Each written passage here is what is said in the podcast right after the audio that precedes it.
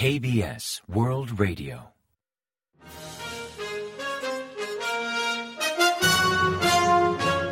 Informativo de KBS World Radio. Bienvenidos un día más al informativo de KBS World Radio. Les habla Javier Castañeda y tras el saludo les avanzamos los principales titulares del día 23 de noviembre. Jun invita a Elon Musk a invertir en Corea del Sur. El oficialismo acepta la investigación parlamentaria sobre la tragedia de Itaewon. La inacción de la ONU ante las amenazas norcoreanas inquieta a Estados Unidos.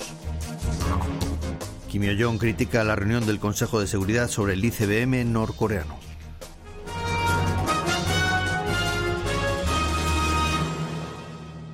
Y tras el avance de titulares les ofrecemos las noticias. El presidente Yoon Suk-yeol mantuvo el miércoles 23 una reunión virtual con Elon Musk, el CEO de Tesla y de SpaceX, sobre cooperación e inversiones en el sector de vehículos eléctricos. Tras conocer el plan de Tesla de construir una gigafábrica de coches eléctricos en Asia, el mandatario invitó a Musk a invertir en Corea del Sur, destacando el ecosistema de negocios y las infraestructuras de primer nivel de Corea en cuanto a producción automotriz. El CEO de Tesla respondió que Corea del Sur figura como posible destino de su nueva inversión, aunque explicó que aún deben evaluar minuciosamente el nivel de mano de obra, el nivel tecnológico y el ambiente de producción de los países candidatos. Agregó que los coches de Tesla ya usan repuestos surcoreanos famosos por su calidad en sistemas de conducción autónoma o inteligencia artificial, dejando entrever su interés por el país. También hablaron de cooperación entre empresas espaciales surcoreanas y SpaceX, comentando los esfuerzos de Corea por disponer de vehículos espaciales de tecnología 100% nacional, crear nuevas startups del sector y promover el establecimiento de una agencia aeroespacial propia. El oficialista Poder del Pueblo aceptó el miércoles 23 realizar una investigación parlamentaria sobre la tragedia de Itaewon después de aprobar los presupuestos generales del Estado para 2023. No obstante, expresó tajantemente que no se dejará llevar por la oposición y no transigirá ante exigencias excesivas o ajenas a los principios. Por su parte, el principal opositor de Minyu reiteró que el pueblo reclama una investigación parlamentaria, tal y como refleja una solicitud ciudadana que ya acumula un millón de firmas desde su presentación hace solo diez días. Así anticipó que no dilatará más los trámites para activar el proceso. El principal opositor se mostró dispuesto a negociar el alcance de la investigación parlamentaria, aunque afirmó que en todo caso incluirá la Oficina de Gestión Nacional a cargo de Presidencia.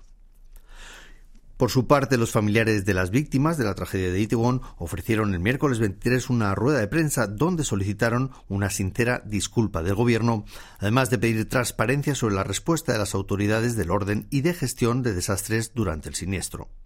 Entre sollozos, los familiares expresaron su profunda tristeza, sobre todo los padres que perdieron a sus jóvenes hijos en el incidente.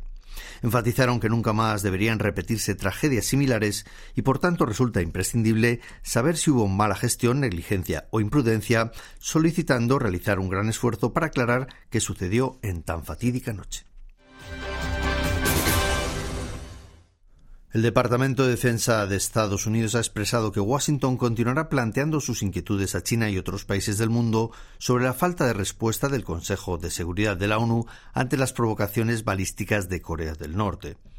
En una sesión informativa ofrecida el día 22, la portavoz del Pentágono, Sabrina Sain, comentó que durante la última reunión del Consejo de Seguridad de la ONU, celebrada el día 21 para tratar el reciente lanzamiento de un misil balístico intercontinental por parte de Pyongyang, terminó sin adoptar nuevas medidas contra el régimen por la oposición de China y de Rusia afirmó que Estados Unidos ha venido alzando su voz sobre los movimientos norcoreanos que desestabilizan la seguridad y seguirá transmitiendo la preocupación sobre su impacto a otros países, incluido China.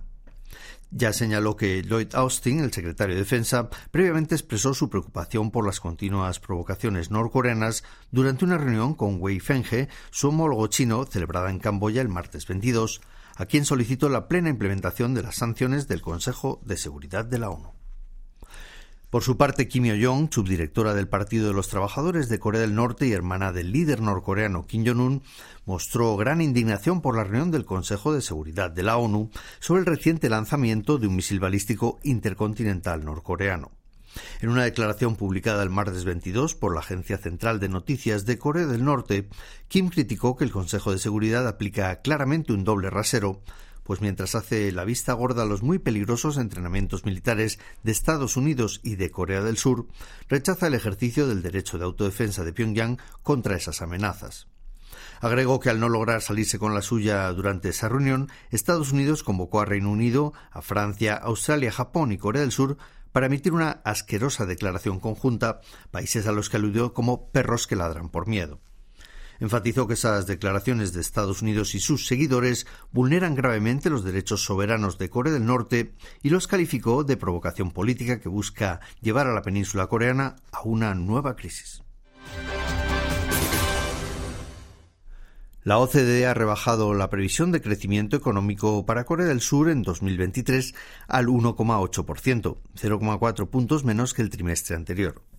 El cambio se atribuye a la ralentización de las exportaciones por la contracción de la demanda de semiconductores y a la política china de cero COVID. Pese a la tendencia bajista que mantiene desde julio, la inflación sigue siendo elevada y para el próximo año pronostican que se mantendrá en torno al 3,9%. Es la tercera vez que la OCDE prevé un crecimiento económico inferior al 2% para Corea del Sur.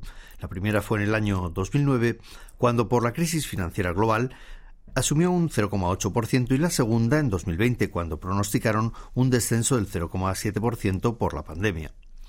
Por último, el crecimiento estimado para Corea del Sur será del 2,7% en 2022, mientras que para la economía mundial prevé un 3,1% para este año, un 2,2% para 2023 y un 2,7% para 2024. El Ayuntamiento de Seúl autorizó el martes 22 la organización de eventos callejeros en la plaza de Kwanjamun para animar a la selección nacional de fútbol durante el Mundial Qatar 2022 siempre que se adopten, eso sí, medidas de seguridad sobre gestión de multitudes y situaciones de emergencia. La decisión fue adoptada por un comité consultivo integrado por consejeros civiles. Tras un detallado estudio sobre el plan de los Diablos Rojos, la hinchada de la selección surcoreana, desde el ayuntamiento capitalino llegaron a la conclusión de que las condiciones son adecuadas y decidieron otorgar autorización para celebrar esos eventos callejeros siempre que se respeten las normas.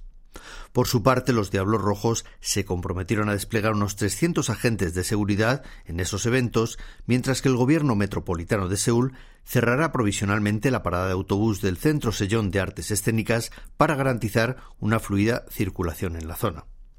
El horario autorizado para animar a la selección será entre las 6 de la tarde del jueves 24 hasta la medianoche, cuando Corea del Sur jugará contra Uruguay, entre las 6 de la tarde del lunes 28 y la medianoche para el partido entre Corea del Sur y Ghana, y entre las 8 de la noche del 2 de diciembre y las 2 de la madrugada del día siguiente para el enfrentamiento entre Corea del Sur y Portugal.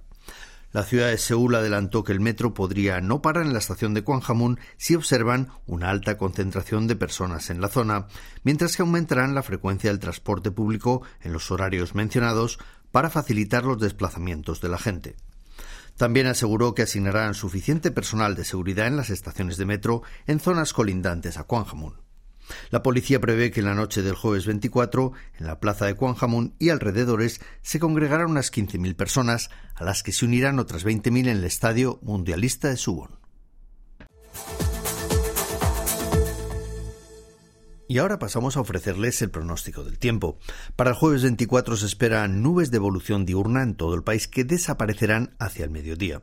La temperatura marcará entre 1 y 10 grados centígrados de mínima en la mañana y entre 13 y 18 grados centígrados de máxima por la tarde, superando el promedio habitual de esta época del año. La calidad del aire será regular o buena, excepto al sur de Gyeonggi, donde el smog aumentará hasta nivel malo. Y a continuación comentamos los resultados del parqué.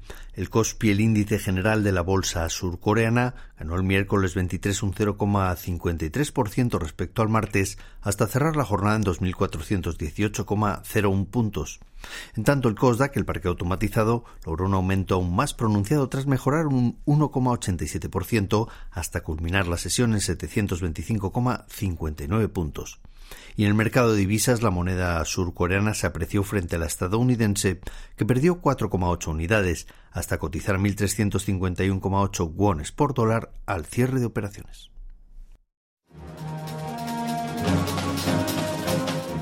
Y hasta aquí el informativo de hoy. Gracias por acompañarnos y sigan en la sintonía de KBS World Radio.